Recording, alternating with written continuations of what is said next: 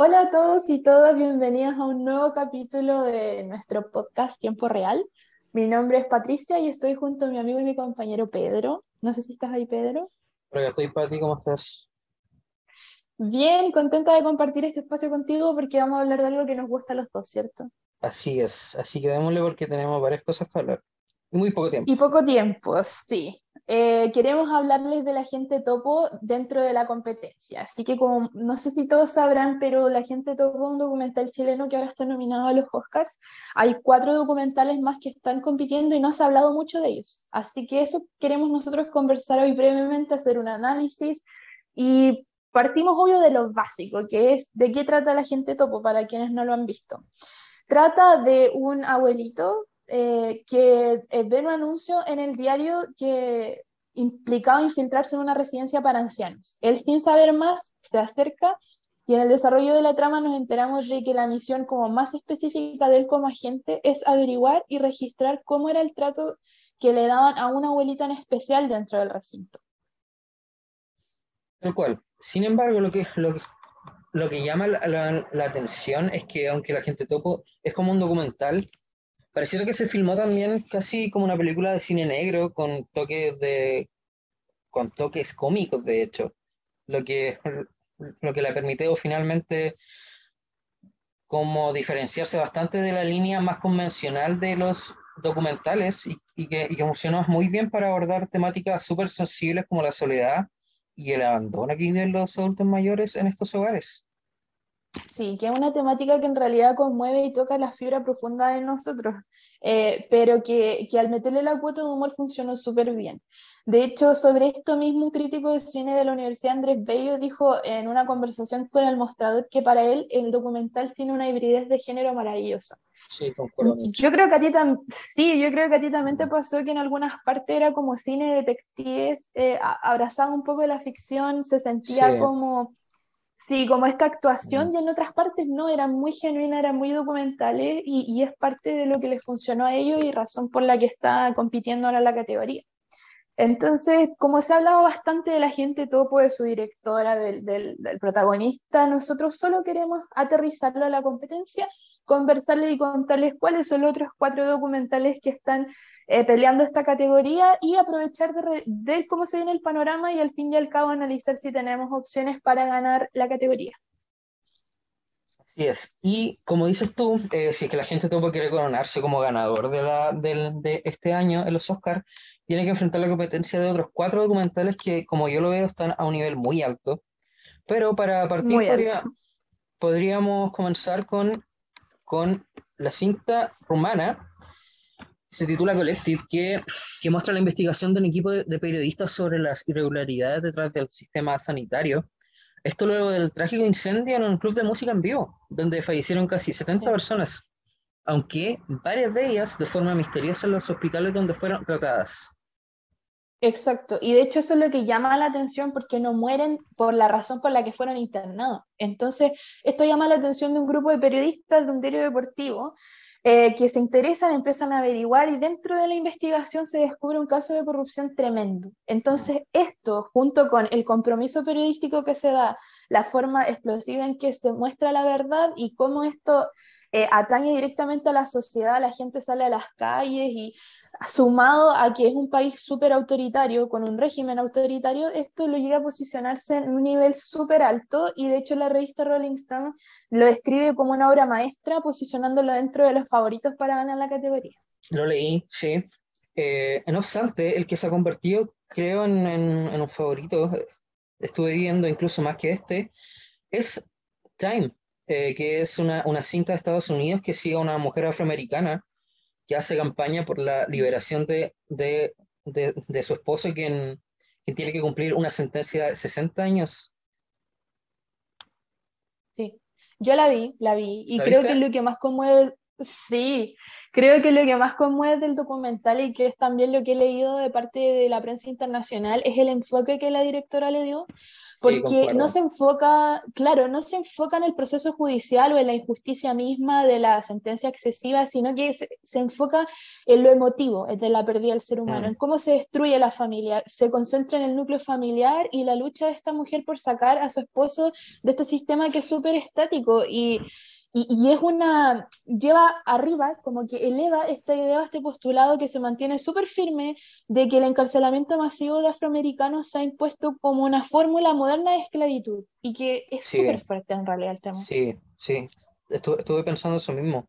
Y si, y si, y si, lo meditamos también, eh, por tratar una temática difícil y tremendamente necesaria de visibilizar, sumado también a las conversaciones importantes que se han dado en Estados Unidos, es un tema súper, súper actual por la consigna del Black Lives Matter, que, ha estado súper presente.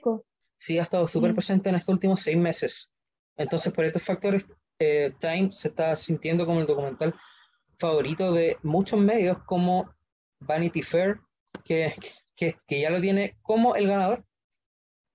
Exacto, ya lo predijo como el ganador, de hecho, es como súper fuerte por, por, la misma consigna del Black Lives Matter y todo.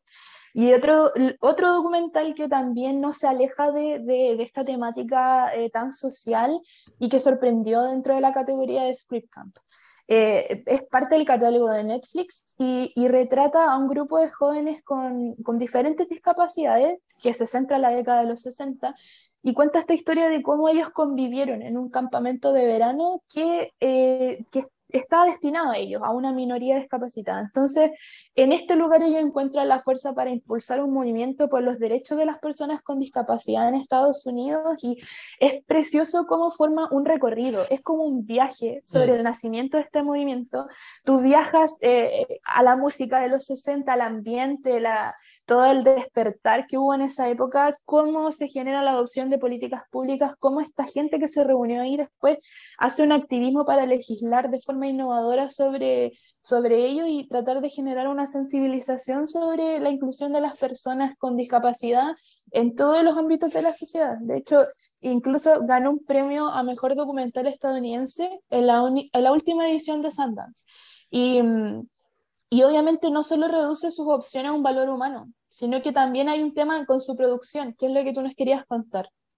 Sí, como lo dijo la misma codirectora del, del, filme para, para Deadline, que, que cuenta cómo el matrimonio de los Obama eh, se han sumado a un activismo como a través de la pantalla, donde muestran historias como estas que quizás no son tan visibilizadas. Entonces eso marca mucho. Entonces eso marca mucha presencia y si consideramos que el año pasado el matrimonio Obama ya, ya, ya se llevó el premio en la misma categoría por, por, American Factory. Por American Factory, sí, que, que fue el primer documental que produjeron en, en alianza también con Netflix, que que es algo que le otorga mucha más presencia también. Exacto, entonces como se repite en el plato y en realidad la producción es espectacular, entonces están ocupando un lugar en, en, este espacio para la estatuilla, mm. eh, bien merecido por lo demás. Y por último, eh, tenemos el documental sudafricano My Octopus Teacher. Lo dejamos al final solamente porque la temática es diferente a las que ya habíamos visto. Es una temática que se escapa de lo social y que retrata algo mucho, mucho más personal. Eh, captura al naturalista sudafricano Craig Foster, quien para superar un periodo como depresivo difícil de su vida decide sumergirse un año completo en la costa sudafricana para rastrear un pulpo. Muy científico. Pero lo particular es que se genera una historia preciosa en la que el, pulpo no, no, solo influye en la vida de Foster como objeto de estudio, sino que se convierte en su maestro. Él aprende de este vínculo es muy bonito, un vínculo especial, una relación, y todo al, final basado en la confianza, ¿cierto? Y es súper tierno igual aparte. Como porque, Demasiado. Porque, porque como contaba Craig Foster para CNN hace, un par de meses, eh, eh, pasa, pasa, pasa que el animal marino como que los ignoró durante las primeras semanas, pero poco a poco, pero poco a poco fue, que le permitió ir entrando, involucrándose en su mundo. También, también sí consideramos que Craig Foster fue súper constante yendo cada uno, cada uno de los días por un año completo. Mucho. Sí, y que por lo demás se muestra en el documental, o sea, muestran Sí, día uno, día dos, después está ahí en el día 300 y tú estás impactado porque no podéis creer el nivel de constancia y de sí. cariño, que va más allá de la investigación, sino que es el cariño. Así que bueno, estos son los cinco documentales. Eh, yo creo que estoy muy de acuerdo con Vanity Fair cuando dice que este año es muy probable que las, eh, como la, document- la mentalidad eh, cívica domine la categoría del documental. Y, y no sé, por todo lo que hemos analizado y visto, si me preguntan a mí, la competencia se viene súper dura. Sí, la verdad es que yo concuerdo mucho. Concuerdo mucho, con- concuerdo mucho también con, con Vanity Fair, pero yo creo, tengo el presentimiento que se viene un sorpresón con, con Crip Camp. Así que solo queda que pasen estas tres semanas para saberlo, porque puede pasar cualquier cosa. Puede pasar cualquier cosa. Queda poquito y lo único que a mí me queda recomendarles es que vean los documentales para que se empapen de estas temáticas que nos atañen a todos. Son contingentes, son reflexivas. Eh, My Octopus Teacher no deja indiferente a nadie porque es una relación muy linda, así que no pierdan el tiempo, véanla. Y la verdad es que a mí a esta altura me da igual quién gane la categoría, me quiero dejar Sí, sorprender también, porque todos tienen un, tienen un lugar muy merecido Mm. donde están. Así que solo me queda agradecerles porque lo pasé muy bien eh, haciendo esta cápsula con ustedes. Pedro, un, un placer compartir contigo. Ojalá nos encontremos en otro capítulo para hablar de cultura, de tiempo libre y de cine, que es lo que nos gusta. Así que muchas gracias a todos y todas, que estén muy bien y nos vemos Gracias a ti. Pati, fue un gusto. Un gusto, adiós. Adiós.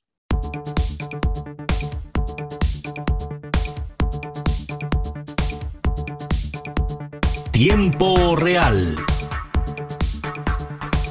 Podcast desde Periodismo UDEC.